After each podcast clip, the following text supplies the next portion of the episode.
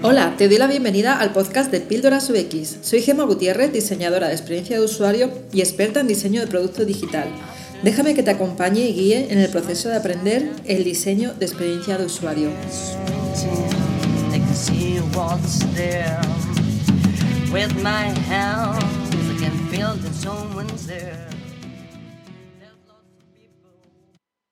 Hola, en el podcast de hoy te voy a hablar sobre el car sorting. Como ya sabes, en el podcast número 5 de esta segunda temporada te hablé sobre la arquitectura de la información. Una de las preguntas que solemos hacernos al diseñar una arquitectura de la información es cómo debería ser la estructura y de qué forma debería organizar la información, de forma cronológica, por tema, por tarea o mejor por jerarquía. Esta técnica del car sorting nos ayuda a responder estas preguntas. Es una técnica que sirve para evaluar la estructura de la jerarquía involucrando al usuario. Se trata de descubrir cómo los usuarios creen que deberían estar organizados los contenidos. Esto nos ayuda a conocer cuál es el modelo mental de nuestros usuarios. Esta es muy utilizada además durante las entrevistas con usuarios ya que nos ayudará en una fase posterior a diseñar la arquitectura de la información de un producto o servicio digital. Como diseñadora UX, lo primero que hago es preparar el card sorting. Se trata de crear una serie de tarjetas con la información y funcionalidades más importantes de ese producto digital que estamos diseñando. Una vez tenemos todas las tarjetas, se le pedirá al usuario que la organice en grupos que tengan sentido para, para él o para ella. La idea es que organicen todas las tarjetas en las categorías y agrupaciones que consideren. Lo que debemos hacer durante esta actividad es fijarnos en cómo es su modelo mental, es decir, cómo piensan al organizar estos contenidos. Esta misma actividad la repetiremos con cada uno de los usuarios entrevistados, por lo que podremos saber al finalizar la actividad y revisar los resultados de ese card sorting si los usuarios coinciden en la manera de clasificar las tarjetas y por lo tanto en la manera en que catalogan la información que se les ha dado. También te voy a dar otra serie de consejos a la hora de preparar un card sorting.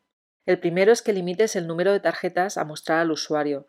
Decide mostrar solo aquellas funcionalidades más importantes, no absolutamente todas, ya que esta actividad podría prolongarse demasiado y el usuario acabaría cansándose. El máximo de tarjetas a mostrar es de 40. Y especialmente para un car sorting abierto no os recomiendo que mostréis más de 30. Otro consejo es que al entregar las tarjetas informes a la persona entrevistada que tendrá un máximo de, por ejemplo, 10 minutos para realizar la clasificación. De esta manera se dará más prisa. Otro consejo es que durante esta actividad pidamos al usuario que hable en voz alta para que así pueda ir explicando por qué realiza las agrupaciones de una determinada manera y que así tú puedas entender mejor cuál es su modelo mental. Existen dos técnicas dentro del car sorting, la técnica del car sorting abierto y la del car sorting cerrado. También podríamos hacer un intermedio de ambos. En el caso sorting abierto no ponemos ningún tipo de categorización, de manera que sean las personas entrevistadas las que organicen y agrupen según crean.